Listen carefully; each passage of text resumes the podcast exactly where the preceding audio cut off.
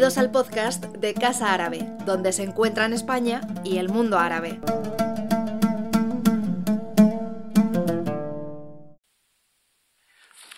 Buenas tardes. Bienvenidos a una nueva conferencia de mm, Casa Árabe. La conferencia de hoy trata sobre contar historias colectivas en el cine, en el cine árabe y en particular el cine de Maisun Pachachi, directora y productora de cine iraquí, em, afincada en Londres, que se ha dedicado en particular a contar historias sobre lo que es la, vida diaria en situaciones y en contextos de conflicto en los países de, Oriente, Medio. En particular, ha trabajado sobre todo sus películas sobre, sobre Palestina, Siria em, e Irak, su, país de, origen. Se trata de una conferencia muy especial eh, porque hemos conseguido aunar todo un conjunto de, temáticas y agendas diversas para poder hacerla posible. Por un lado, este viernes, el 28 de, 28 de abril, proyectamos su última película, Our River, Our Sky, nuestro río, nuestro cielo, que también estará acompañada con un momento de, con un encuentro, un momento de diálogo con la, director, eh, con la directora en la que participará también mi compañero Karim Hauser, que me gustaría dar las gracias eh, antes de nada, por hacer posible también este, este, esfuerzo colectivo que hemos hecho para aunar agendas y, distintas actividades en torno a la visita de, de Pachachi. Eh, se trata además de una película ambientada ah, en Irak. Eh, hace un mes que se cumplieron 20 años de, de la invasión de Irak, de Irak, por Estados Unidos y una serie de países aliados, entre ellos entonces también se encontraba España. Y, también hace poco más de 20 años que, una gran parte de la población del planeta tomó las calles en distintos lugares y países para, pedir entonces el no a la guerra. Eh, y no simplemente se trataba de una creencia eh, sobre lo que supone luchar por la paz, sino porque muchas personas éramos conscientes entonces de las graves consecuencias que tendría la invasión para, para Irak, para su población y, sobre todo para la región en su conjunto y, también el mundo en, en general. Desgraciadamente, eh, las proyecciones de entonces se han, se han, cumplido, se cumplieron con creces y 20 años todavía se están viviendo los, eh, los, efectos devastadores que tuvo la invasión y los distintos procesos de desestructuración y desestabilización que se han vivido en la región desde, desde entonces. Eh, de hecho, en la primera conferencia que tuvimos, abriendo este, este, ciclo de conferencias de aula árabe universitaria, ya se trató el tema de, Irak en la actualidad y se habló de la situación sociopolítica del país, entonces a casi 20 años de la invasión. Hoy vamos a tratarlo desde otra perspectiva.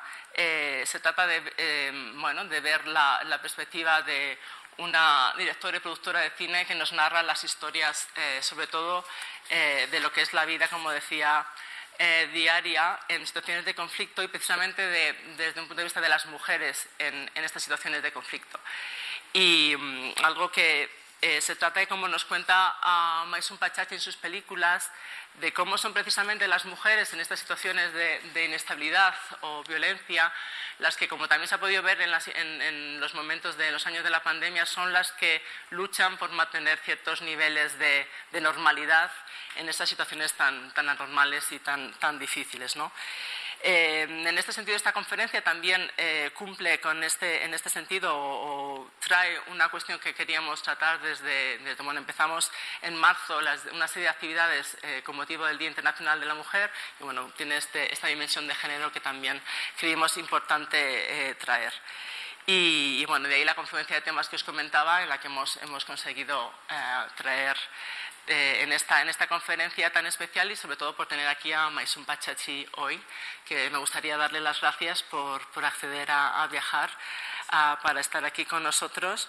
Además que mañana va a Córdoba también para tener allí un encuentro dentro de, con, los, con los estudiantes de allí de, de la Universidad de Córdoba y luego también viene el viernes, como decía, para para, para, proyectar aquí su película y tener un encuentro tras, tras, ella. ¿no?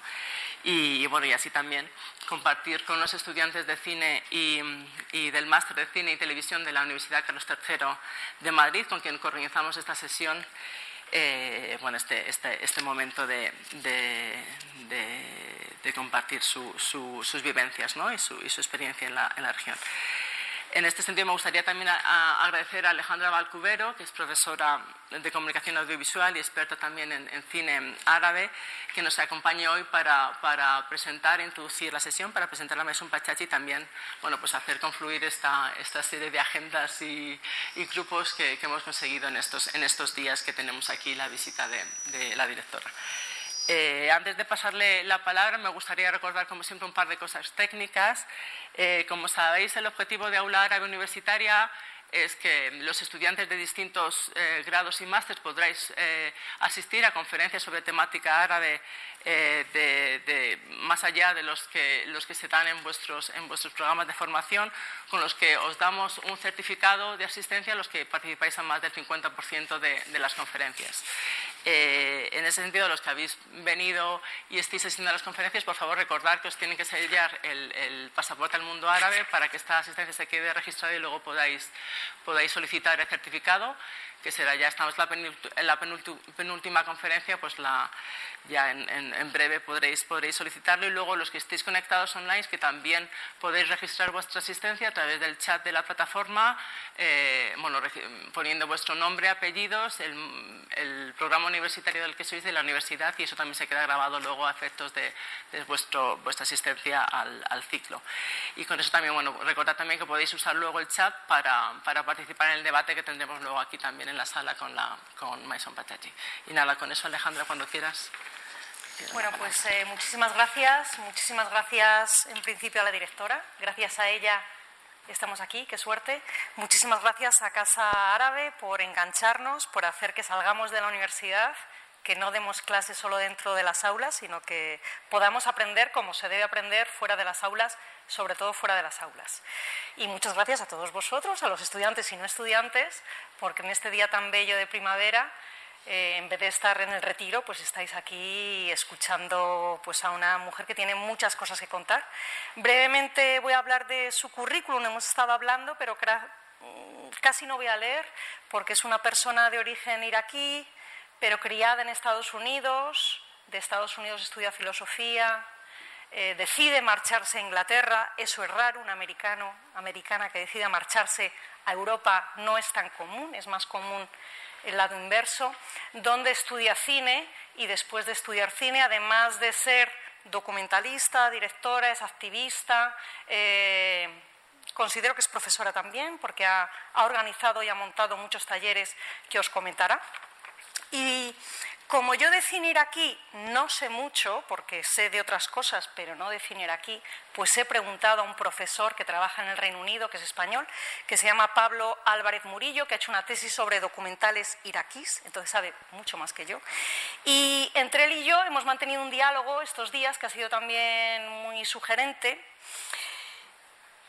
Y lo que hemos eh, llegado a la conclusión un poquito entre ambos es que junto a su amigo Cassin Abid, es, bajo nuestro punto de vista, una de las figuras más activas e importantes en la representación o en la contrarrepresentación de la guerra de Irak y del periodo de ocupación en el cine documental, pero no solo, también en el campo audiovisual.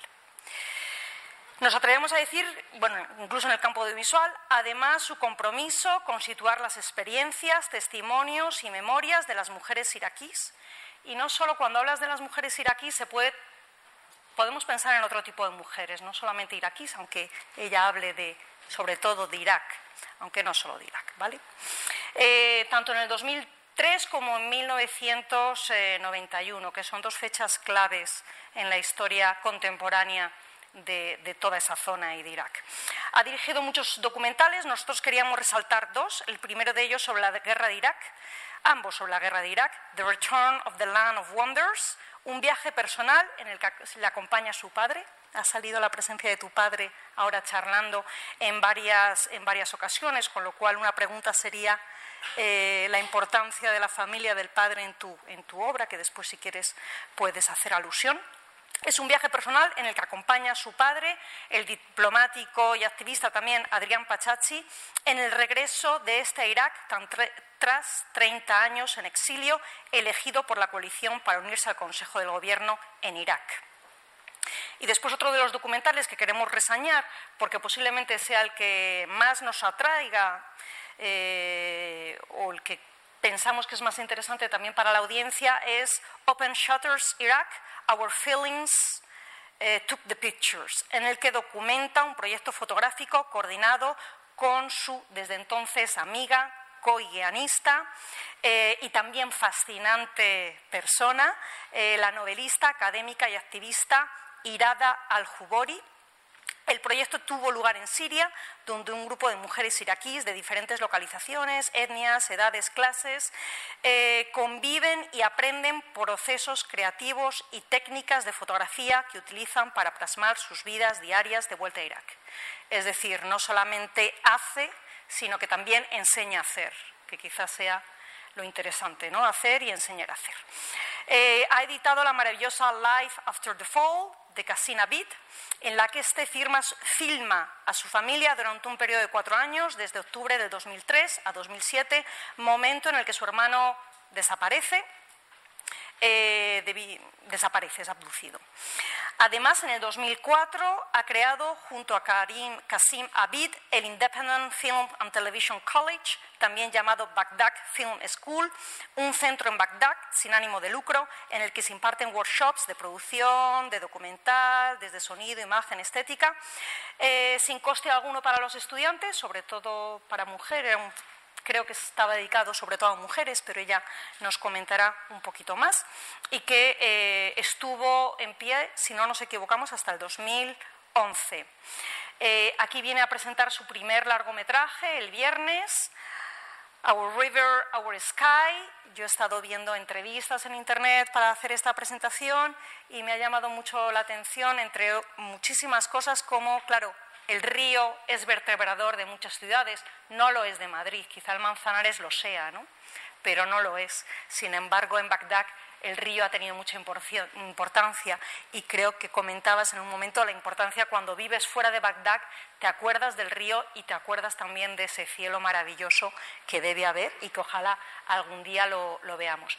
En cualquier caso, dejémosla hablar a ella y después todas las preguntas eh, serán bienvenidas. Muchas gracias.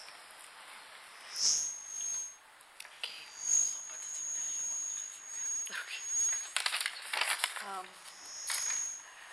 I decided to talk about making collective films because um, the, the no one moment. It's not, there's no working with the microphone. Should I just? Um, ah, no, you have to take that out. Yeah. Is that is that okay? Yes. Okay. No. Yeah, Take it off. No, don't, don't take it out. Okay. Okay. okay. Lesson number one. Lección número uno, aprendida.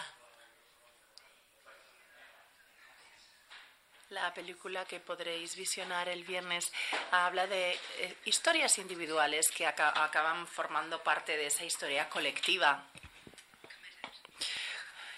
y para mí era un compromiso eh, poder filmar esta, esta película porque hemos de recordar la situación en la que nos encontrábamos, con una enorme violencia, dramatismo exógeno y con circunstancias en las que vivía toda la ciudadanía del pueblo iraquí.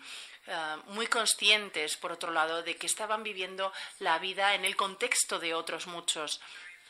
Y no quería centrarme en una única historia con un personaje em, prioritario, sino abrir las puertas a un, relato colectivo. Es el compromiso em, que tengo de cara a proporcionar ese, entramado colectivo eh, como cineasta he vivido durante gran parte de mi vida en, grandes metrópolis y bueno, pues he estudiado mucho al ser humano porque en una ciudad, en una metrópolis, uno está en su casa y se encuentra con numerosos extraños en esa andadura, eh, acude al metro, eh, hace la cola eh, para cruzar al otro lado de la acera y, y bueno, se encuentra con extraños y es así como yo me he sentido, pero no conscientemente, sino visualizando, observando a los otros y a veces nos percatamos de un pequeño gesto, alguien que va a cruzar, dice algo sobre su vida, desconocemos qué sería, pero es por, por, un momento algo que nos une a esa persona, a ese desconocido completo. Y es algo que yo de forma completamente inconsciente he ido haciendo a lo largo de mi vida. Estamos aquí en una esquina de una calle y, bueno, ¿quiénes son todos esos extraños? Y esa es la pregunta que yo me formulo en esta, en esta película. Como he dicho anteriormente, um, ese entramado de historias individuales que acaban permeando y creando un telón colectivo de historias colectivas y realmente percibían esa necesidad de presentarlo así por numerosos motivos.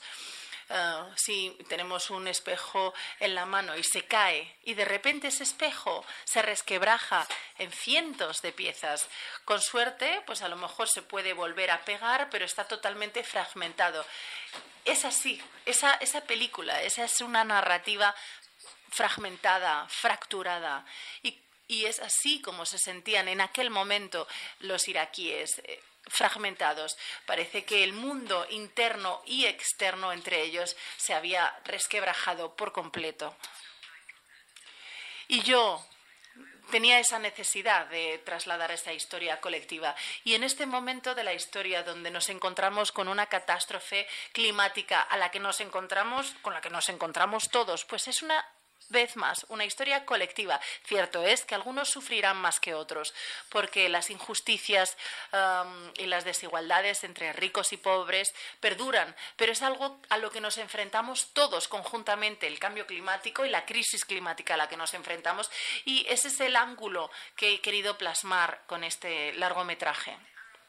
En el mundo árabe, o, para mí en concreto, ha sido fundamental trasladar esas narrativas colectivas, esas historias colectivas porque ha habido una enorme desintegración. Por ejemplo, veamos qué ha sucedido en Siria, en Irak, eh, con ese desmantelamiento y solo se puede trasladar esa historia si una vez más se juntan todas las piezas. Bueno, eh, eh, con la guerra del Golfo en 1991 empezó todo ese movimiento cinematográfico. Y le estaba diciendo anteriormente a Alejandra, todos los iraquíes en Londres estaban 24 horas al día pegados al televisor. Lo que veíamos en, el, en la televisión era cuando caían esas denominadas guerras inteligentes que pues hacían saltar por los aires un, un puente o, o todos los escudos antimisiles todo eso lo vimos en televisión. Sin embargo, lo que nunca vimos en todas esas horas de, retransmisión es la voz de los iraquíes. Es como si hubiera desaparecido todo el pueblo iraquí de la faz de la tierra. Y para ello fue, eso para mí fue tremendamente traumático. entré en un estado de shock. Ni recordaba ni mi nombre, ni qué edad tenía. Empecé a olvidar hablar inglés. O sea, solo podía decir mesa, silla. Llevaba hablando inglés toda mi vida y de repente esto es lo que empezó a pasar. Y después de cierto tiempo pensé, voy a hacer una película hablando con todos y cada uno de los personajes, mujeres iraquíes que viven en el exilio en la ciudad de Londres. Con una amalgama de trasfondos, edades, y también incluso sesgos políticos de un, color u otro. Y después de convencer a muchos de que yo no era espía de Saddam Hussein, sí que me trasladaron esas historias, que es un auténtico regalo, pero un regalo que solo te confieren si confían en ti. Y es entonces cuando se abrieron las puertas de todas esas historias que habían estado calladas durante años bajo eh, el yugo de la dictadura. Por ende, fue una experiencia extraordinaria, también combinada, por otro lado, con em, bueno, pues imágenes de archivo. Eh, que también retomábamos del, del Irak semicolonial. Bueno, pues todo ello en la coctelera se, se, conjugó y acabamos presentando una película que acabó estrenándose en televisión y es entonces cuando me percaté de lo siguiente. Es, ese proceso de algo resquebrajado que se, se vuelve a unir que hice yo sin ser consciente plenamente. Y bueno, pues esa es una historia colectiva, eso es lo, lo que yo pretendía trasladar.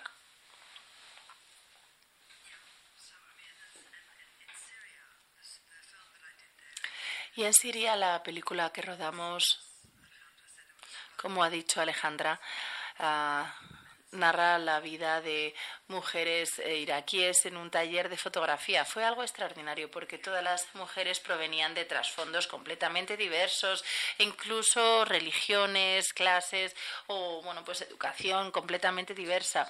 Uh, y la persona al cargo del taller de fotografía les solicitó que hicieran un mapa de su vida. Cada una de las personas tenían que eh, tejer un mapa de su vida con este tamaño, empezando con una, bueno, pues líneas, si va todo de repente en línea recta, de repente fallece mi padre, una caída eh, vertiginosa, también entrelazado con imágenes, poesía, imágenes personales, para encontrar la emoción que sentían en cada uno de los momentos. Y ah, cada una de las mujeres, doce en concreto, tenían que presentar a esas otras mujeres que no conocían de nada, presentar su vida, su historia personal. Y es otra historia colectiva. No era mi proyecto, por cierto. O sea, yo simplemente me, me limité a, a, grabarlo, pero es reconstruir esa historia de 34 años una historia colectiva por aquel entonces que emana directamente de este taller y aquellas mujeres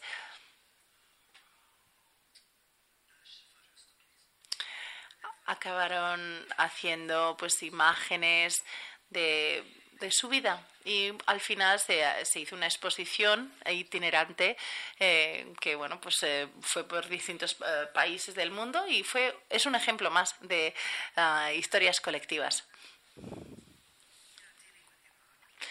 cuando hablo de Irak, Siria, entre otros, tengo mucha cautela de no victimizar a los personajes.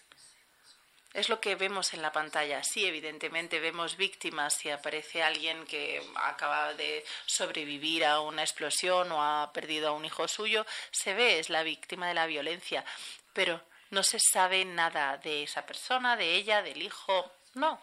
Con lo cual ese era mi objetivo, que los personajes uh, de la película fueran reales. Eh, si se les, les, había sucedido algo, uh, no, es algo a lo que, bueno, que apela al, público que va a ver la película. ¿Qué me pasaría a mí? ¿Qué me hubiera pasado si me hubiera sucedido esto o lo otro? ¿Qué habría hecho yo en esta situación? Creo que es importante crear ese vínculo entre los, el público y los personajes para que se puedan poner en la, en la piel del otro que está sufriendo esos estragos, sobre todo en las situaciones que he dicho anteriormente. Y a menudo son, suelen ser mujeres cuando están sufriendo esa violencia extrema en conflictos bélicos que intentan o luchan por uh, mantener cierto sentido de normalidad y que perdure su vida. Pero en Irak en concreto esto ha sido muy plausible porque, bueno, han ido atravesando uh, numerosas guerras. La guerra de Irak y Irán duró ocho años, donde miles fueron las víctimas y fueron las mujeres las que mantuvieron la maquinaria en marcha por aquel entonces. No creo que hay nada malo haciendo, bueno, pues rodando una película sobre una historia en concreto, un personaje en concreto. Es estupendo en muchísimas películas y a mí me encanta, pero hay, hay cierta uh, inclinación a, a, hacer que ese personaje o esa historia sea lo más importante, sea el personaje principal y lo demás sea secundario, uh, que como si fuera pues la decoración de, de, esa película, de esa historia, que no tenga el mismo peso. Bueno, pues es algo que tenemos que, que pensar y reflexionar. Eh, esa, esa jerarquía. No lo estoy criticando, pero mm, no me gusta del todo. Y bueno, pues soy muy consciente de ello y no, no me gusta mucho ese concepto. Um, portraying En cuanto a las imágenes de personajes en las guerras, normalmente lo que no se ve es la resistencia diaria de la población frente al daño que se está produciendo. Es resistencia y resiliencia las dos cosas. Y aquí me refiero a la resistencia sobre todo. A menudo la ves en forma de canto. La gente canta cuando se producen situaciones desastrosas o hacen bromas incluso macabras para poder resistir la destrucción que se está produciendo. Y es una manera de decir, no se nos va a destruir, no nos vamos a dejar. Y eso lo he visto mucho en Irak, muy a menudo. Y esa es la situación. Carson y yo empezamos uh, juntos, juntas, perdón, y más de 10 años hemos uh, trabajando en la escuela y los estudiantes han producido varios documentales sobre la vida cotidiana en Bagdad y en otras ciudades y localidades de Irak. Y sus películas uh, sí que se proyectaron en distintos festivales, ganaron premios y esos estudiantes ahora están produciendo películas. Y yo creo que el cine es un medio muy importante para crear una especie de diálogo, ya sea nacional o internacional. Y eso está sucediendo cada vez más en Irak. Yo por primera vez tengo la sensación de que hay un movimiento cinematográfico en marcha en estos momentos. He estado en un par de talleres en Bagdad el año pasado sobre cine y las ideas que escucháis son muy interesantes. Y veo una energía creativa enorme entre los jóvenes para producir películas de todo tipo. Ese es otro tema importante que hay que tener en cuenta.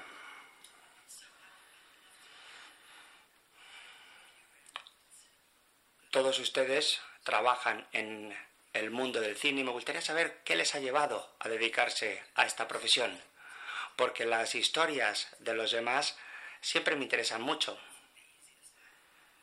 La profesión de cineasta no es la más fácil del mundo y por tanto siempre es bueno conocer ideas.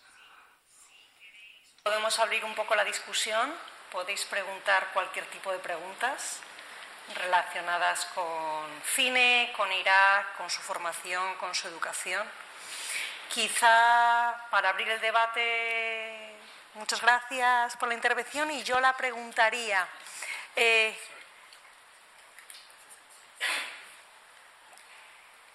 tu manera de ver el cine, sí, tu manera de ver el cine, de hacer cine, ¿de dónde viene? Quiero decir, si tuvieras que definir, no lo sé. Quizá familia, educación, contexto, viajes, porque claro, cuando decidimos escribir un texto, hacer una película, hacer muchas veces no reflexionamos, generalmente muchas veces no reflexionamos de dónde viene todo eso, ese bagaje que queremos mostrar, como en tus documentales y en tu largometraje. Si tuvieras que analizarte y decir esto viene de estos momentos claves, ¿no? Y sobre todo cuando ya has hecho muchos documentales eh, y tienes una larga trayectoria, hay siempre una mirada al pasado. ¿De dónde te viene tu manera de hacer cine? ¿Qué tipo de cine te interesa? ¿Y, y por qué? Pregunta compleja, pero no imposible de responder.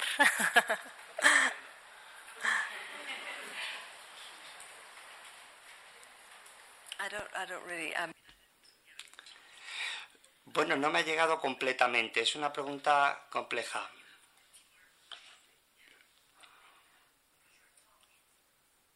Sí, a veces es colectivo. Es un punto de vista individual. ¿Por qué? ¿Es por tu formación? ¿Por tu familia?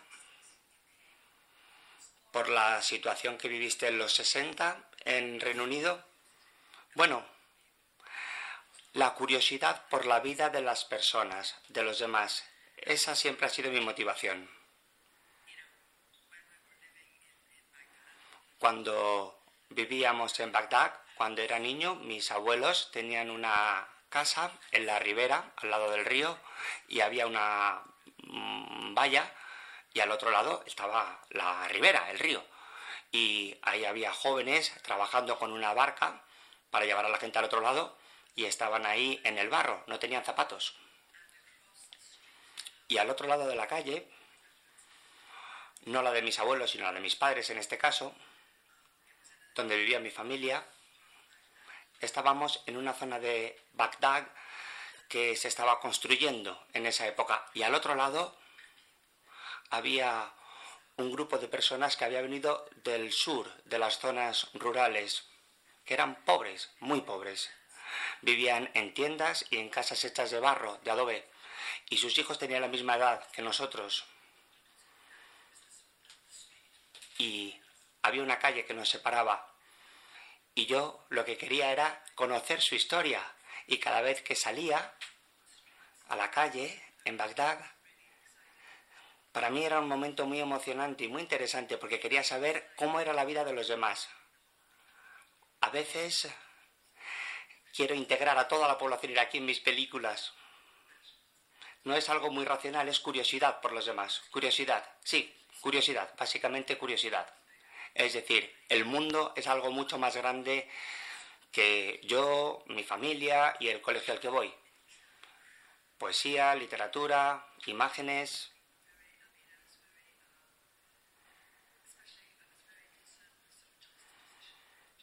me interesaba mucho la posición social de las personas, quién estaba detrás de cada uno, cómo encajaba cada uno en la sociedad. Quizá porque fui editora durante bastante tiempo y me ocupé de distintos montajes y por lo tanto ajustar las posiciones. Es decir, cuando unes dos cosas se convierte en un conjunto superior en muchos casos. Sí, gracias. Any questions from the public, perhaps? Uh, so I'm not. Yo no soy estudiante de cine, yo estudio relaciones internacionales y soy alemán. Y cuando antes has dicho todos sufrimos la crisis climática de la misma forma, recuerdo una frase alemana todos somos iguales, pero algunos son más iguales. Es decir, algunos están mejor que otros, aunque todos somos iguales. Y bueno, lo que quería preguntar es lo siguiente. En las películas que haces donde quieres eh, trasladar distintas perspectivas eh, en una situación de conflicto, ¿cómo consigues centrarte en una situación de conflicto y centrarte en las diferencias que pueden estar viviendo las diferentes personas. Quizá aquellos que tienen más dinero o no, por ejemplo, una madre con un único hijo o familias más numerosas.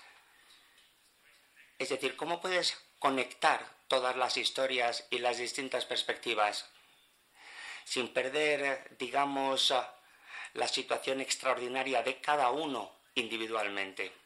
Pues bien, pues lo intento. Lo intento todo lo posible. Intento retratar situaciones especiales de personas en concreto. Es como una especie de proceso de abstracción, como cuando hablaba antes de las víctimas. No me refiero a las vidas en particular de las personas normalmente. Entiendo, entiendo lo que quiere decir usted. Intento no hacer eh, películas de carácter general en ese sentido, o generalistas.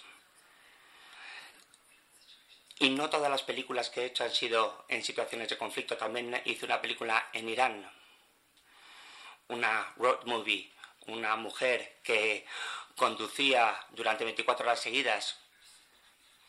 Ahí relataba la historia de esta mujer, de su familia y todas las personas con las que se iba cruzando por el camino, donde paraba a tomar un café, personas que se iba encontrando en su viaje.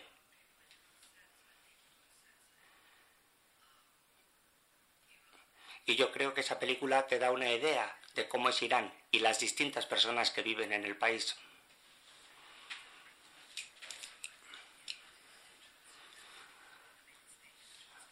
Por lo tanto, yo me centro en las personas, pero en el conjunto, en la situación que viven en su conjunto.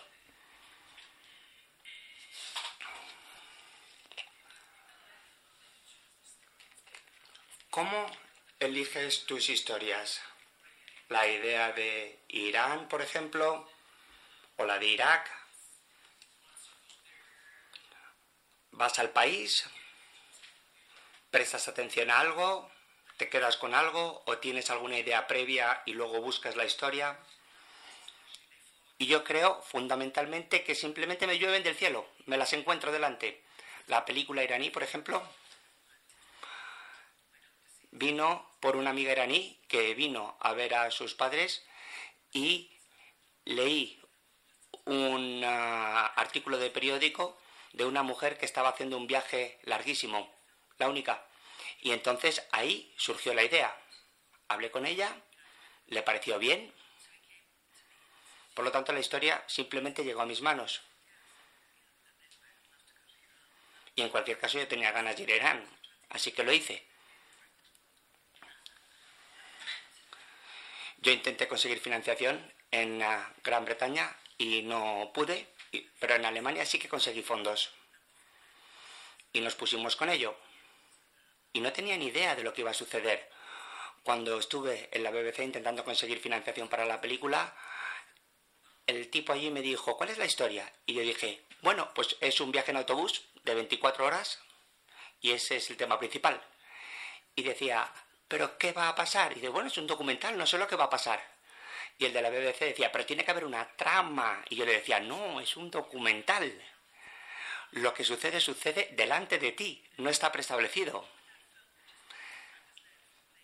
Y en esa película fui pasando de una situación a otra. Empezamos, por ejemplo, en la cuneta, en un punto, porque hay gente que está recogiendo unas ah, flores rosas y hablé con ellos y había una chica joven y su padre nos invitaron a su casa y nos enseñaron cómo destilaban el agua de las rosas y empezamos a hablar sobre todas las hermanas que trabajaban en esta actividad, hablé con la más pequeña y le pregunté, ¿qué quieres hacer cuando termines de estudiar? Y dijo, muy bajito, muy bajito, yo quiero ser profesora. ¿Profesora? Sí, y toda la familia se rió. Es como decir, quiero ser general en el ejército. Y bueno, eso no es más que una anécdota de cuando haces documentales. Sucede lo mismo con los proyectos de fotografía.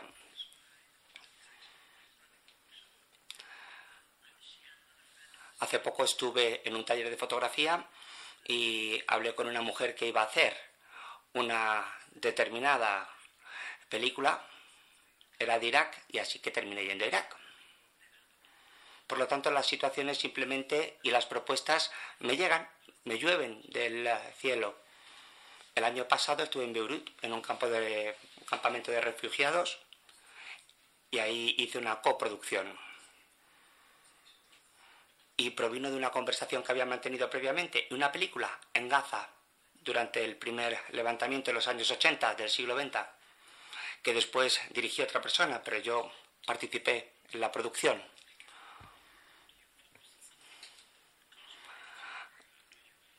O sea que a menudo algo llama tu atención, ¿verdad? Bueno, por ejemplo, en el caso del campamento de Beirut, había una persona que deambulaba por las calles, una persona que parecía estar un poco loca, que estaba denigrando a todos los árabes, diciendo que eran unos inútiles, y era un tipo muy divertido. Y esta persona empezó a vertebrar como toda la historia. Nosotros simplemente nos sentábamos ahí, esperábamos, veíamos a la gente ir a comprar y la gente se acercaba, tenéis que conocer a este, tenéis que conocer a esta otra persona. Y después la película Beach Water, Agua Amarga, Agua Amarga. Fue muy interesante también. Se nos acercaron unos tipos y nos dijeron, es la primera vez que nos vemos en la pantalla reflejados como somos. Nadie de los que ha venido hasta ahora ha hecho películas como las tuyas. Y les pregunté, ¿por qué? porque normalmente tienen una lista de preguntas y lo que hacen es darte un micrófono, ponértelo delante de la cara, preguntarte todo, intentas contestar y normalmente sale algo ilógico y después se marchan. Y ahora cuando yo me veo en la pantalla, después de lo que hemos grabado contigo, veo que soy yo, de verdad. Por lo tanto, es un enfoque completamente distinto.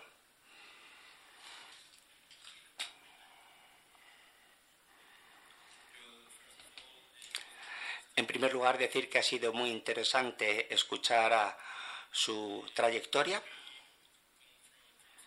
Nosotros venimos de una escuela de cine y me gustaría preguntarle si usted cree que la vida le puede enseñar más sobre cine que la vieja escuela de cine. Yo creo que hacen falta las dos cosas. Yo también fui a una escuela de cine. Yo creo que hacen falta ambas porque hay que ver muchas películas, hace falta conocer las técnicas, los encuadres, la iluminación, el sonido, todo eso es muy importante. Yo fui a escuelas de cine y no solamente te concentrabas en una cosa, sino que cada vez hacías cosas distintas. A veces eras directora, después simplemente grababas sonido o editabas y así constantemente, no parabas de cambiar de funciones. Y todo eso es muy útil porque te enseña cómo colaborar con los demás integrantes de los equipos. El esfuerzo colaborativo es fundamental en el cine y eso se aprende en la escuela. Y yo creo que básicamente luego a lo largo de la vida es cuando aprendes sobre qué quieres hacer cine. Y luego dos aquí cogemos. Si queréis we can take three and then we break follow. Yeah, one. Okay, so um,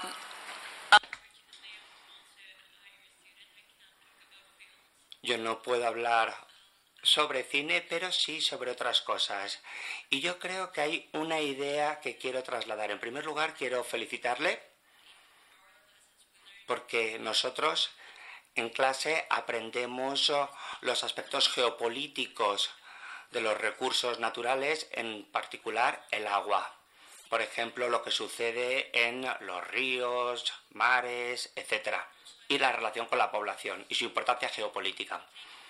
Por tanto, creo que es importante su enfoque sobre el uso del agua y cómo da forma a las personas que viven alrededor o cerca de las fuentes de agua. Yo no soy de España, yo soy colombiana. Y para nosotros es importante tener una narrativa colectiva, como la que comenta usted. Estamos eh, en la fase posterior al proceso de paz y creo que es importante contar con todas las partes y todos los componentes de la sociedad. ¿Y cómo se consigue integrar a todo el mundo de una forma interrelacionable? Es decir, ¿cómo se puede integrar a alguien que no ha formado parte del conflicto? Por ejemplo, era aquí, que nació en Londres y vive en Londres. ¿Cómo puede conectar esta persona con los que están en Irak y han vivido el conflicto? Y bueno, voy a mi pregunta, que ya se me olvidaba. ¿Hay alguna, alguna película que ha marcado la diferencia, que ha sido un punto de inflexión, de inflexión que le ha marcado y que quizá le haya impulsado a ser directora de cine?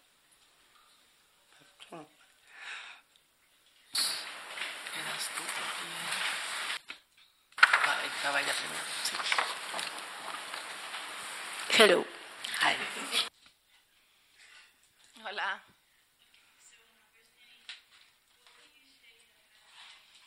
¿Qué diría usted que ha sido lo más importante que ha aprendido rodando esta película desde el inicio hasta la finalización del rodaje? Porque por cuanto tengo entendido, le llevó más o menos ocho años el rodaje.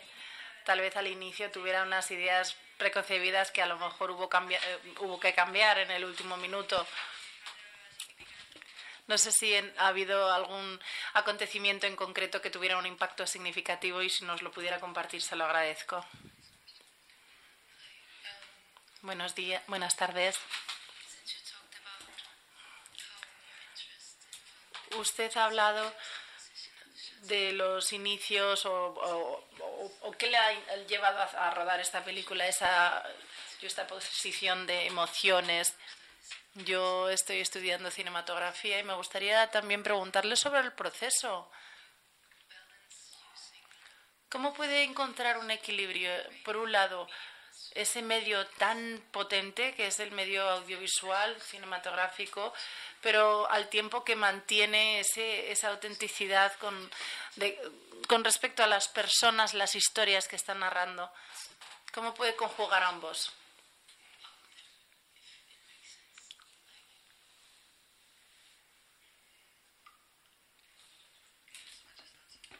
Respondo a esta última pregunta y luego la siguiente.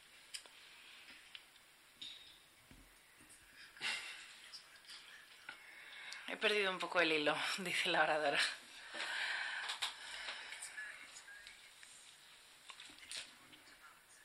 Sí que es importante encontrar un equilibrio. Lo que sucede en ciertas ocasiones es que um, algunos individuos tienen una idea preconcebida de una película y en la parte audiovisual empiezan a desarrollarlo mucho o imaginen que quieren hacer algo nuevo y de repente lo olvidan y van olvidándolo o tienen unas expectativas sobre las personas que trabajan en la película que les sigan, que sigan esa teoría, pero es difícil, es muy complejo. Creo que hay que encontrar un equilibrio. Por un lado, pensar en, en el público, algo que tenga un atractivo visual, que atrape a su público, por así decirlo, y que sea atractivo al tiempo que hay que pensar en esas personas.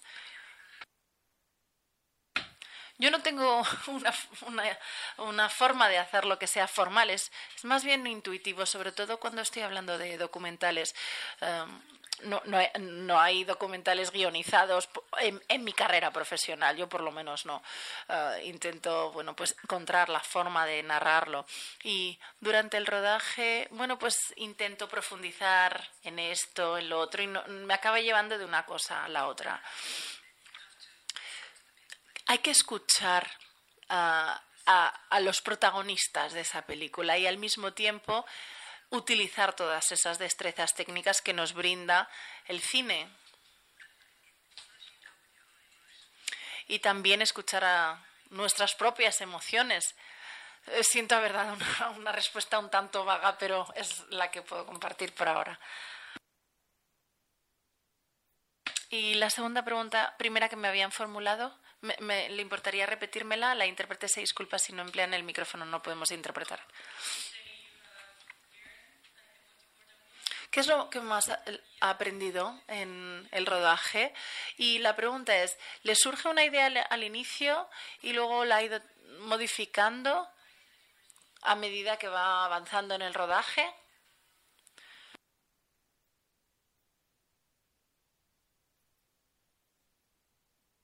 En ficción, donde está todo guionizado, pues eso es una cosa. Un documental nada tiene que ver, o por lo menos como yo hago documentales, es muy diferente.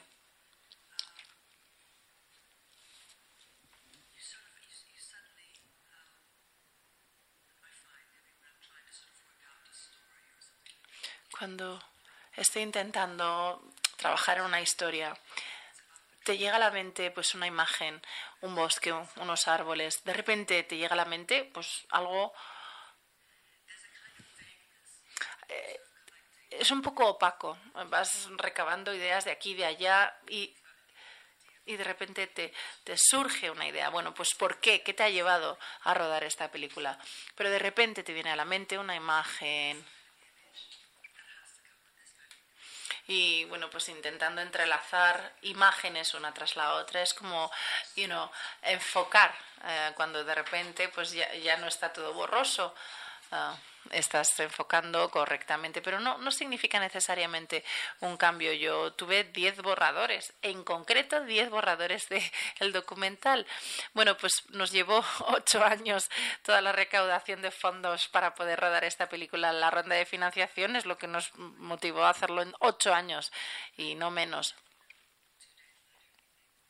A veces estás en el rodaje y a los dos días pues, pues cambias de opinión o, o sucede algo a título personal en tu vida y dices, pero esto qué importancia, qué relevancia reviste, te, cuestionas incluso, bueno, yo hablo de mí misma, pero te, te estás cuestionando constantemente.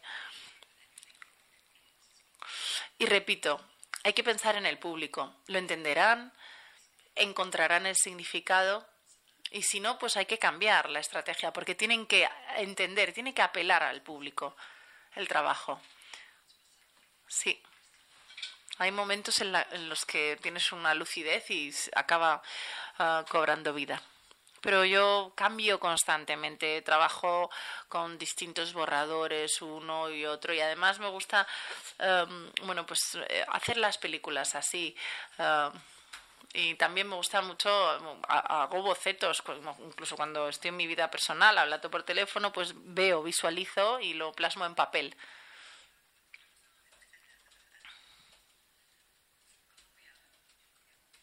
Había otra pregunta, ¿verdad? De Colombia. ¿Cómo incluir a todos? ¿Era así la pregunta? ¿Sí? Eh, es una historia colectiva, ¿cómo incluir a todos? Es muy difícil. A veces son elecciones no conscientes, pero cuando estamos hablando, por ejemplo, de un documental en concreto,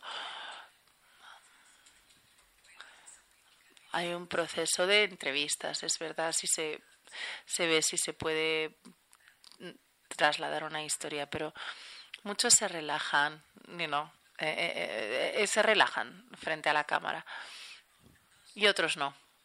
Y los que no, es que no van, si no están cómodos al inicio, no lo van a estar después en el proceso y es así como elijo yo. No porque me gusten unos u otros, sino porque, bueno, pues se sientan a gusto eh, frente a la cámara.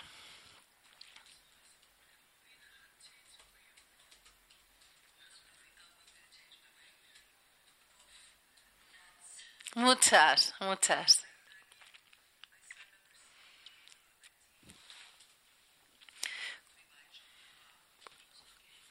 Uh, Jean Renoir en The Rules of the Game, que vi cuando tenía 19 años, me llamó mucho la atención porque, bueno, pues es una narrativa colectiva. Y bueno, realmente el Estado es el personaje principal. Me encanta, cuando lo vi tenía 19 años y dije, no, no, es imposible, ¿no? Trasladar esta historia así. Es, no tiene una trama como tal. Y bueno, suceden acontecimientos constantemente en, durante un fin de semana en una casa y C'était Jetré uh, de un director indio es una trilogía sobre un joven bueno, empieza de niño, pero atraviesa toda la adolescencia hasta la edad adulta.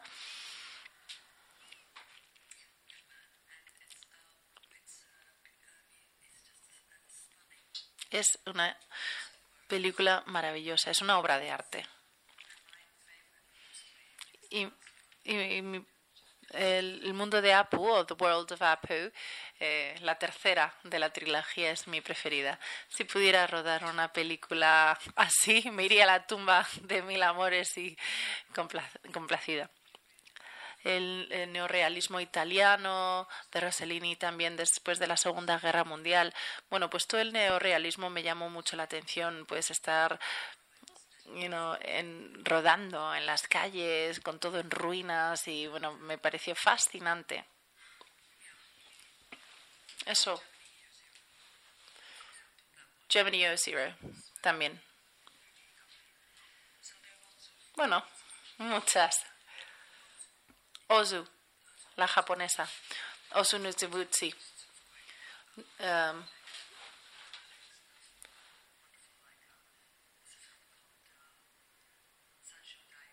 Sancho Dayu, que mm, es una película japonesa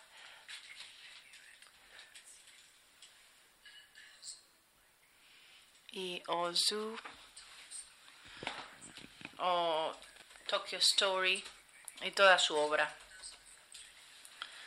Entonces, bueno, pues son yo creo las películas que más me han llamado la atención. Y todas estas películas están en la biblioteca. Creo que son largometrajes muy poéticos y políticos al mismo tiempo. Por eso te gusten tanto, porque son extraordinarios, bellos y Y bueno, pues habla de pues Genua, de las clases sociales. Sí, de pues hay un trasfondo político.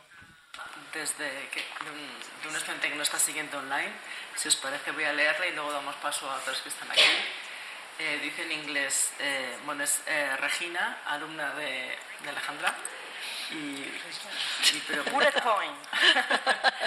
Given that you Acabaste estudiando filosofía.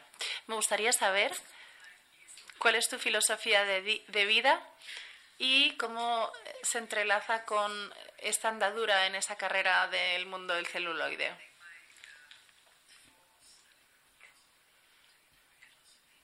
Bueno, sí, soy licenciada en filosofía, pero ello ha tenido poco impacto, incidencia en, en mi trayectoria como ah, cineasta, porque yo la verdad es que eh, trabajé mucho al inicio haciendo teatro. pero no, no, la verdad es que acabé licenciándome, pero no sé muy bien cómo todavía. ¿Cuál es la segunda parte de la pregunta? ¿Cuál es tu filosofía de vida? ¿Cómo eso se entrelaza con tu andadura como eh, cineasta.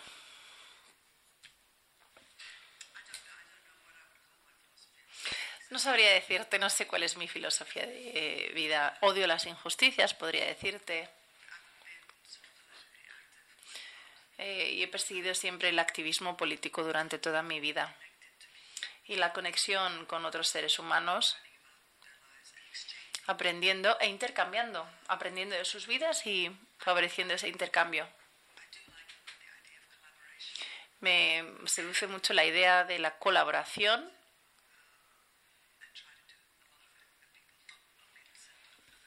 Pero no solo en el plano cinematográfico, sino en otras muchas facetas.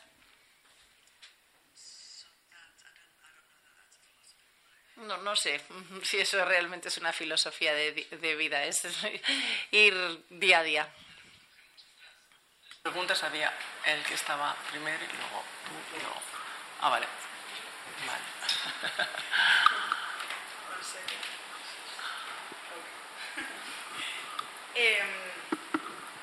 Good afternoon. Uh, I would like to know if Buenas tardes. Me gustaría saber si para este proyecto fotográfico, ten- habida cuenta de la situación en Siria, el conflicto bélico, etcétera, ¿se ha percatado usted de que hay una falta de motivación, sí, o, o si había un entusiasmo por embarcarse en este proyecto colectivo?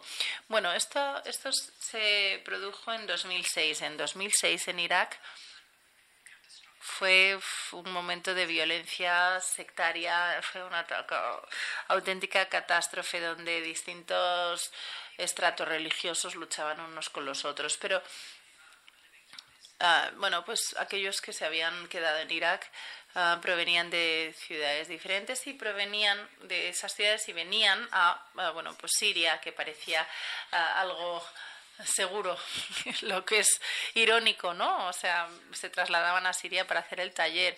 Teníamos esa libertad de poder celebrar em, en Damasco, en la ciudad antigua, el taller, además en un, eh, pues en un patio estupendo de una casa eh, colonial y pues cada día veíamos a las mujeres que acudían al taller, aquellas que iban ah, a las calles simplemente para pues practicar y hacer todas esas fotografías para el taller. Luego traían las fotografías al taller, las observábamos conjuntamente. am, y bueno, pues hicimos la, la sala negra para oscura para poder visualizar todas las fotografías y al día siguiente pues cambiábamos, eh, eh, mejoraban con respecto a, pues, a las fotografías que habían tomado el día anterior. Ah, en ese proyecto, Dima, una niña de seis años que vino con su madre y bueno, eh, nos hicimos muy amigas y de repente viene a mí un día y me dice en árabe, Tarjumilha, traduce a la profesora, ¿no? Que era británica. Y le digo, ¿qué quieres que traduzca? Dile que soy iraquí y que yo también tengo una historia que, tra- que narrar. Y, entonces utilizó la cámara. Entonces le dije a Eugenie, eh, la directora del taller, y le dije, ¡uh, caray! Y le enseñó a utilizar la cámara. Aprendieron las técnicas de, de, fotografía, luego volvieron a Irak y es cuando se hicieron esas exposiciones y Dima, la niña de seis años, bueno, pues hablaba mucho de sus amigas uh, y de pues la vida en su barrio y se hizo un millón, un millón de fotos de ella misma.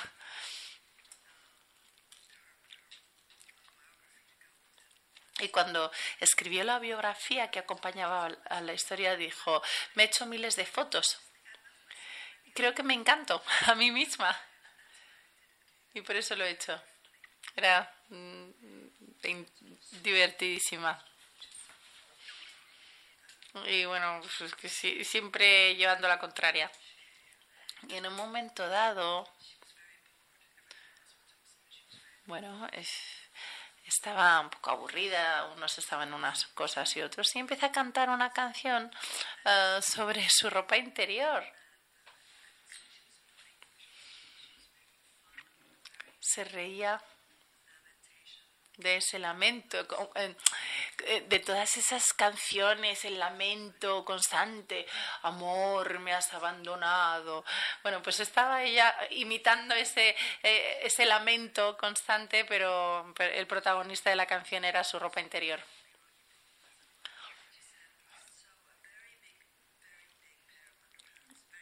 Y entonces es cuando dijo, bueno, voy a poner uh, a toda la población de Irak en ropa interior y les vamos a llevar al espacio sideral. Esa es la solución, bueno, a modo de anécdota, pero sí que fue un, un hecho resaltable. Su proyecto, que no era mi proyecto, bueno, el que hubiera formado parte de este grupo.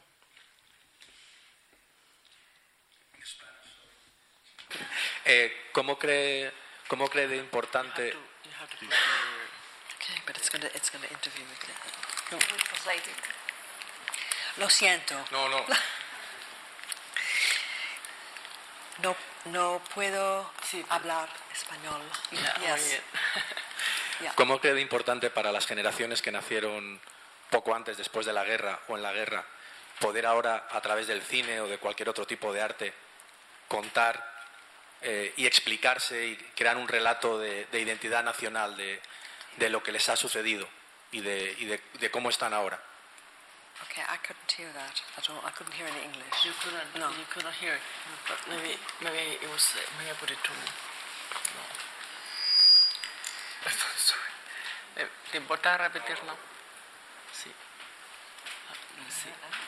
A ver, sí. Or maybe it's the channel. Let me check. Yeah. Not we can translate it. Okay. Puedes repetir. Eh, ¿Cómo cree de importante ¿Cómo cree importante para las nuevas generaciones que nacieron poco antes de la guerra o ya después de la guerra el, el poder hacer cine para explicarse, para entenderse y para crear una, una identidad nacional de, de, lo que pasó en, en el país? I think it's really important. Importantísimo.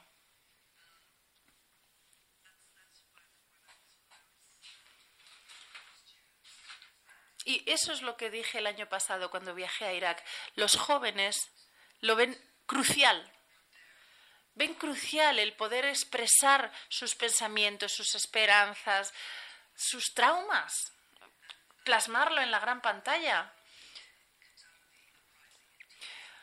Y ya recordaremos en 2019, cuando vivimos la primavera iraquí, que empezaron los jóvenes querían un cambio sistémico, la eliminación de los poderes religiosos, acabar con la corrupción. Y a lo que se unió toda la población, edades dispares, religiones, cualquier color político, niños, adultos, ancianos, todos a una, fue algo extraordinario en 2019 y cambió la, la, la forma de pensar. Consiguieron eh, que, bueno, no, bueno, consiguieron que, que, dimitiera un primer ministro, pero sí no pudieron cambiar el, el sistema. Pero por, primera vez estaban empoderados. Ellos tenían. Um,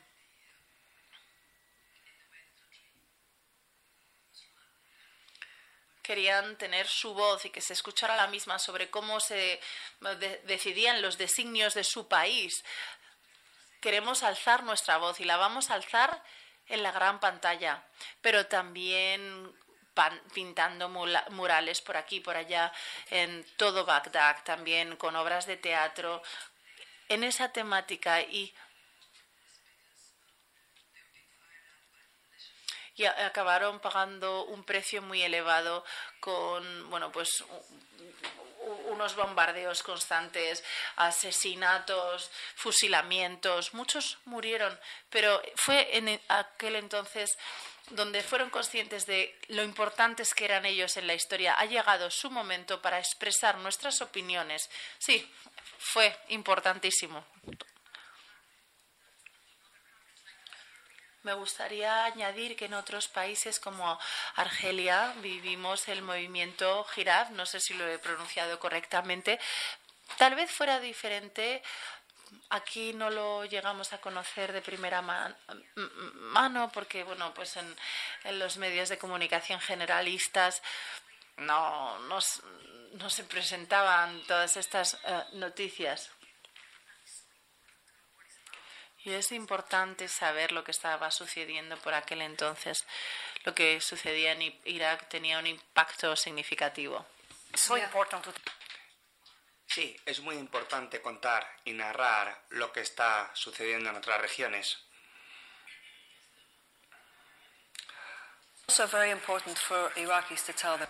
También es muy importante que los iraquíes puedan contar su propia historia, en lugar de que les digan los demás como es su historia.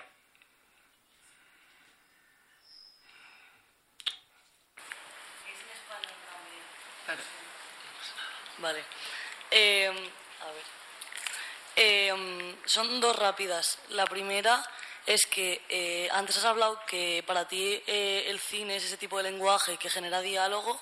Quería saber si tú eh, dirías que tus documentales podrían ser etnografía y la segunda es que, eh, como mujer iraquí que ha tenido proyectos tanto en Irán como en Irak como en Siria, ¿sabes tenido algún tipo de relación con el cine kurdo o si conocías eh, la comunidad de cine de Rojava o habías tenido relaciones con ese tipo de, cine y, y historias? Vamos.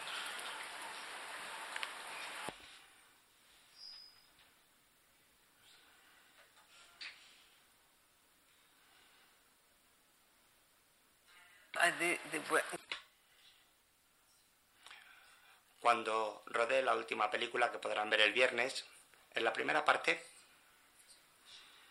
del rodaje teníamos a Slimania.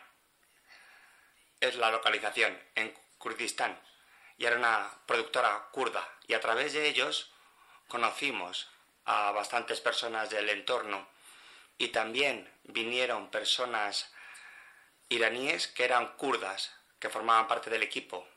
Había varias cámaras. Así que sí. ¿Y cuál era la otra parte de la pregunta?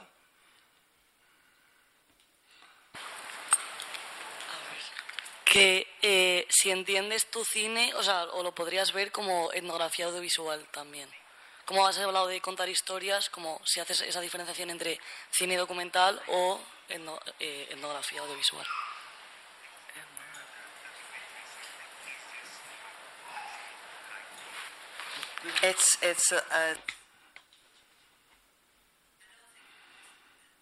Yo no lo considero etnografía, pero tampoco sabría decir qué es etnografía en este ámbito.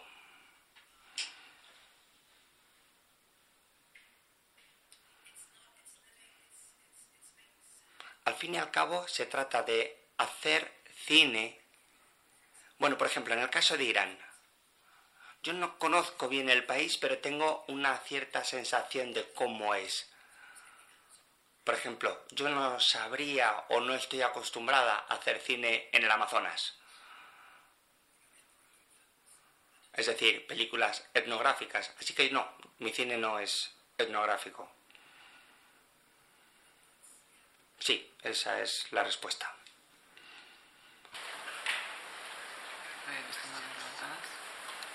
Sí.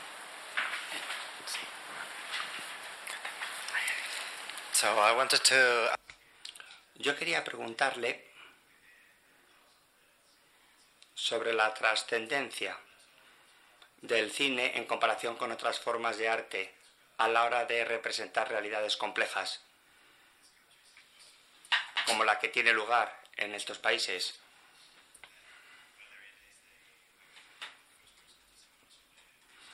Testimonios en primera persona, imágenes.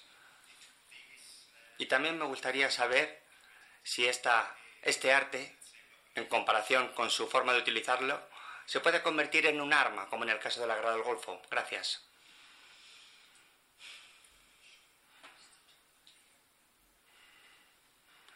No estoy segura de haber entendido bien su pregunta.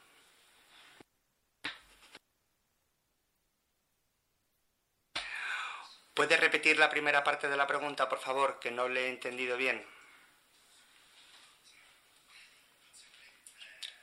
En términos sencillos, ¿cuál es su opinión por qué el cine es una buena forma de arte para representar realidades complejas respecto a otras formas artísticas?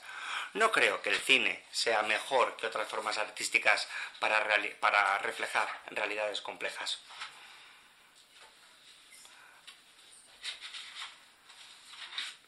Paz, guerra, son realidades complejas muy bien representadas en numerosas novelas y libros. No sé si el público en el cine se siente más implicado respecto a cuando se lee un libro, porque están ahí, viendo la pantalla, viendo a los personajes. Pero sin duda creo que el cine es una herramienta extraordinaria para reflejar y representar realidades complejas. Pero hay muchas películas que simplemente simplifican todo, valga la redundancia, pero no representan la ambigüedad, las dudas, es decir, la complejidad de las situaciones. Dependen del tipo de cine que hagas. pero creo que es un buen medio para representar este tipo de realidades.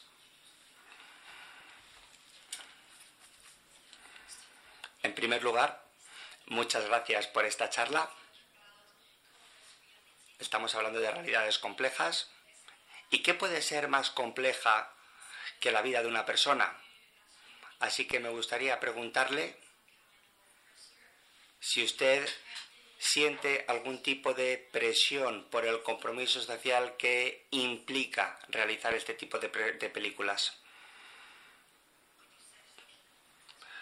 Compromiso... ¿A, qué, a, qué, ¿A qué te refieres con el tema social? Es decir, está intentando reflejar una parte de la historia, por ejemplo, la vida de una mujer iraní, y eso implica también llegar a un compromiso, es decir, reflejar la situación de la manera más perfecta posible esa realidad. ¿Eso le hace sentirse presionada o simplemente rueda con confianza porque cree que va a rodar y a reflejar la situación tal y como es?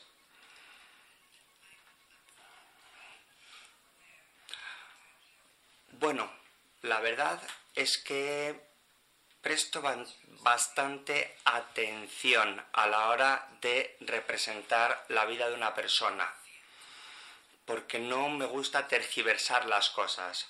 Por ejemplo, alguien que tenga una vida desastrosa, pues no se la represento en plan súper alegre.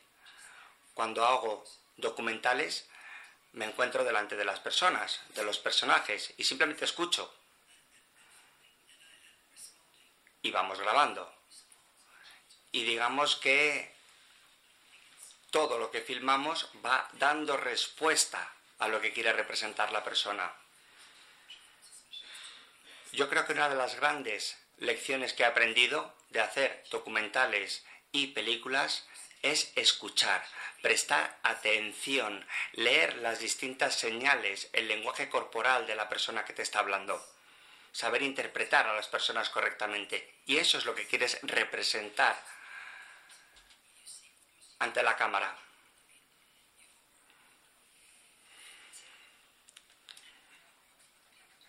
Quizá no funcione igual en todos los casos. Hay personas que quizá no escuchen lo mismo que yo he escuchado. O oyen otra cosa completamente distinta. Y, por tanto, surgen todo tipo de problemas morales. Te sientas con alguien tres horas porque te interesa la historia de su vida y te empieza a contar todo, se produce un intercambio de impresiones.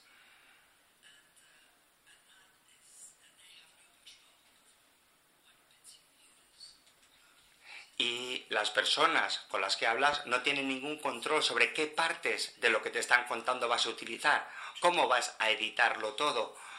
Por tanto, es bastante complicado. Yo intento ser lo más sincera posible y decir a la persona voy a utilizar esta parte porque es lo que más me interesa, etc.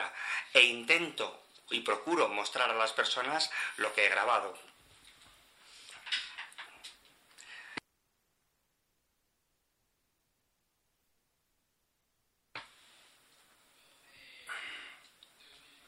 Me encantan los documentales Estoy muy interesado en ellos y me gustaría saber cuál es su proceso de trabajo tras grabar las historias. Después de grabar las entrevistas, ¿te refieres? Sí, por ejemplo, se pone usted delante del ordenador, edita la narración, ¿qué hace? ¿Cómo estructura y organiza todas las historias? Las historias que le cuentan los demás. Bueno, a menudo lo que hago es sentarme y verlo todo durante días. Normalmente son muchas entrevistas.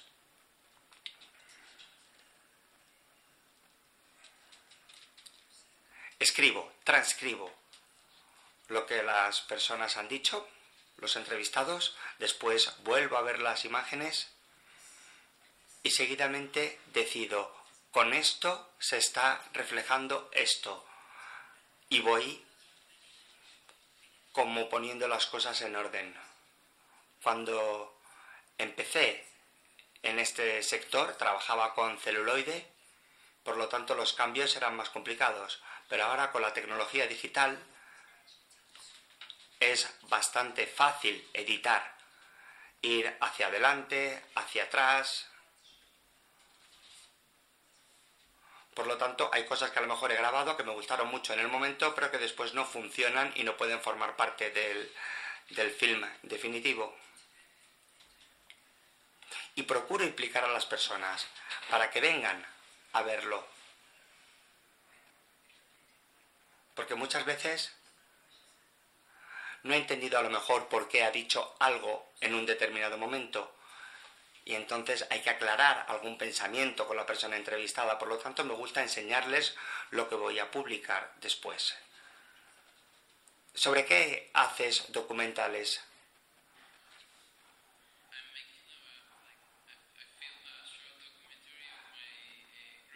Documental breve de mi abuela historias de mujeres mayores en un pueblo de León, al norte de España. Y tengo muchas grabaciones en el ordenador y siempre tengo dudas de cómo enlazarlo todo y montarlo para contar la historia. Sí, muchas veces es útil contar con alguien más, no para decirte cómo editar, sino porque recibes una perspectiva distinta y de repente alguien dice, eso que ha dicho es increíble, o esto es muy bonito, o aquí no entiendo lo que se está diciendo. Y todo eso es muy útil, recibir la perspectiva de alguien externo. De acuerdo, muchas gracias. Hola, en primer lugar, muchas gracias por su tiempo. Y en segundo lugar, me gustaría preguntarle su opinión sobre la representación del mundo árabe de Irak, en este caso, sobre los documentales y el cine europeo y estadounidense. La cosa ha cambiado en los últimos tiempos. Tenemos una perspectiva equivocada, el cambio es positivo, es injusto lo que se está haciendo.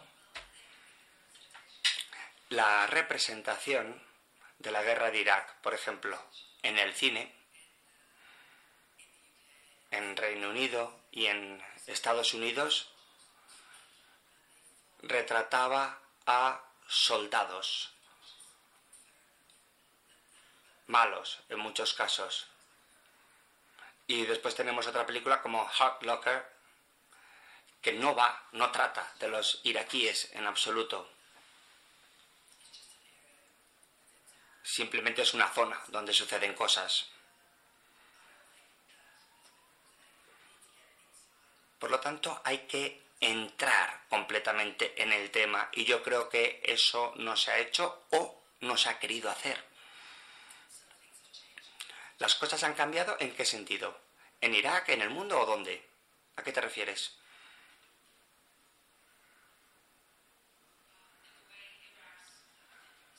En la forma de representar Irak, no solamente Irak, sino Afganistán, Siria y estos países, la forma de representarlos hasta ahora. Por lo que he visto, no he podido verlo todo, creo que la perspectiva ha cambiado.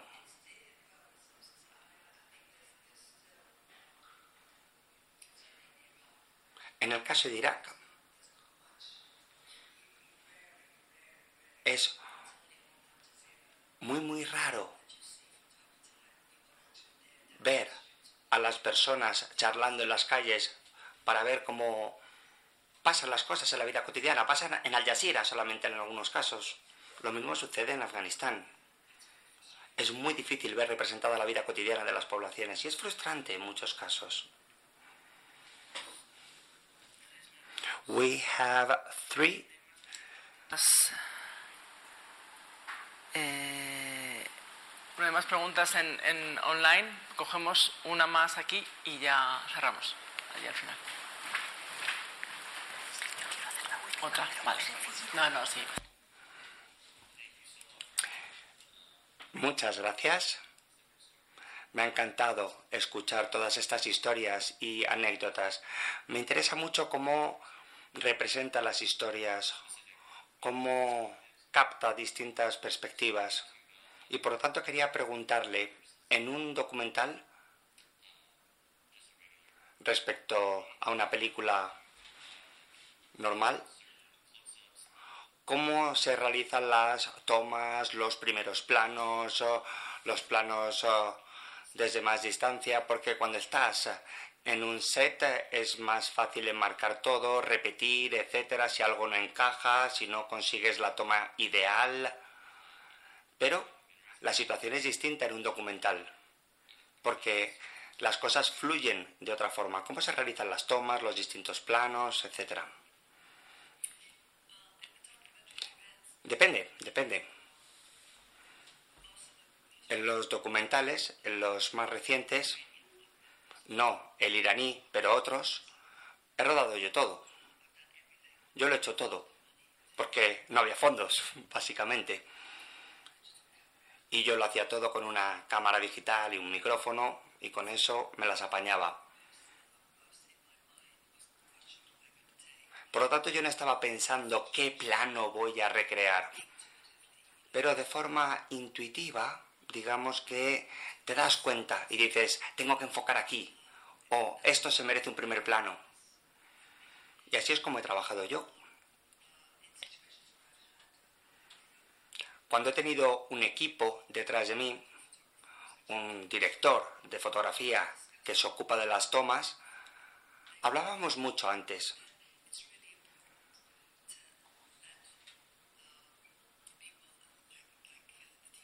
Porque es muy importante que los eh, técnicos de sonido, el director de fotografía,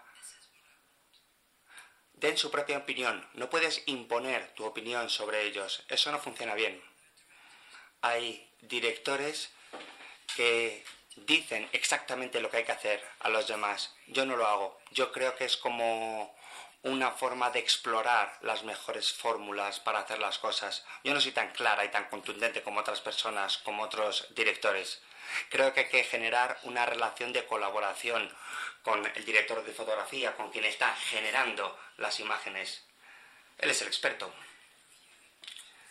Y después tienes que revisar los distintos puntos y las distintas tomas.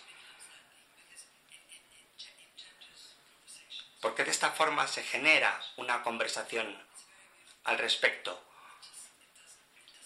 Una toma, se puede decir, es muy bonita, pero no representa lo que yo quiero en este momento. Se trata de colaboración, de diálogo, hay que poder hablar, porque al final todo el equipo está contigo para contribuir, para ofrecer su propia aportación, y de esa forma se encuentran soluciones a todos los problemas que se generan constantemente. Bueno, pues con eso terminamos. Creo que Alejandra tenía last, last, last una question. última pregunta. Even though I have a lot of questions, but maybe Friday or after the session, the last question. La mayor parte del público estudia cinematografía y les gustaría ser cineastas a futuro. ¿Algún consejo para ellos? Sería estupendo. Sé que es una pregunta nada fácil y un tanto abierta, pero en vista de tu trayectoria y todo el bagaje que aunas, ¿qué consejo podrías darle? Si quisieran hacer sus pinitos, just do it. Lanzaos, hacedlo. En las Naciones Unidas yo tuve esa experiencia porque tenían un programa de cine para los niños de, bueno, pues en bachillerato en Nueva York. Y entonces, eh, después de 35 años no yendo a Bagdad, hicimos, eh, eh, rodamos esa película. Entonces, bueno, ellos querían embarcarse en el proyecto y nos trasladaron que iban a venir de distintos distritos de Nueva York y, y no habían visto anteriormente un documental y les pregunté, ¿sabéis lo que es un documental? Bueno, pues bueno, madre mía, decían que no, pero rodamos la película y de repente en la parte de ruegos y preguntas empezaron a levantar la mano y al final de la sesión llega una jovencita y me dice, ¿tienes que tener alguna dotación especial? ¿Algún talento? ¿Privilegios? No, les dije no tienes que tener una idea. Y le dije, ¿quieres hacer alguno? Eh, sí, sobre mi barrio. Y vivía en el Harlem. No, fue extraordinario porque realmente lo quería, que tenía esa idea, lo quería hacer. Por eso os lo he dicho, just do it. Lanzaos. Bueno, pues encontrar una cámara y tener una idea y tenéis ya una cámara, si tenéis alguna, just do it. Lanzaos.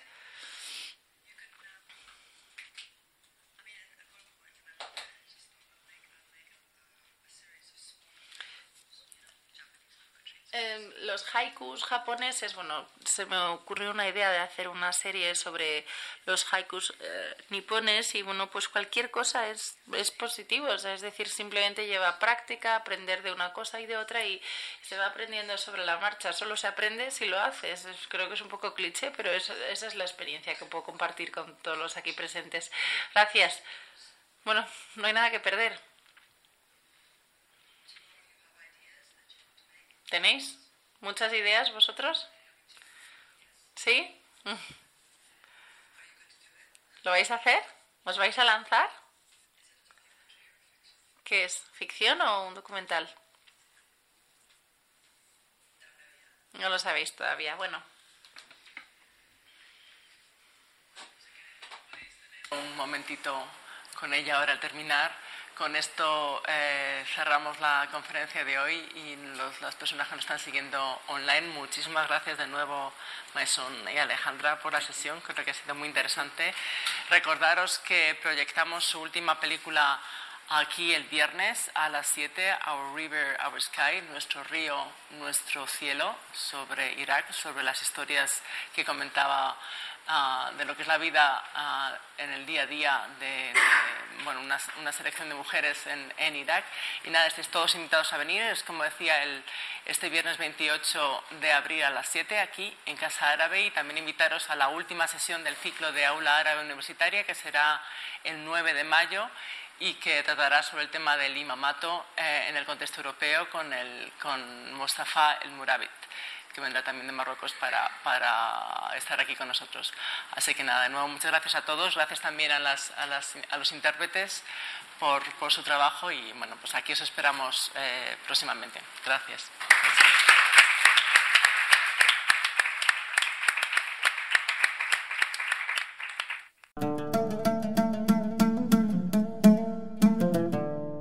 Gracias por escucharnos. Si quieres estar al corriente de todas nuestras actividades, consulta nuestra página web en www.casaarabe.es.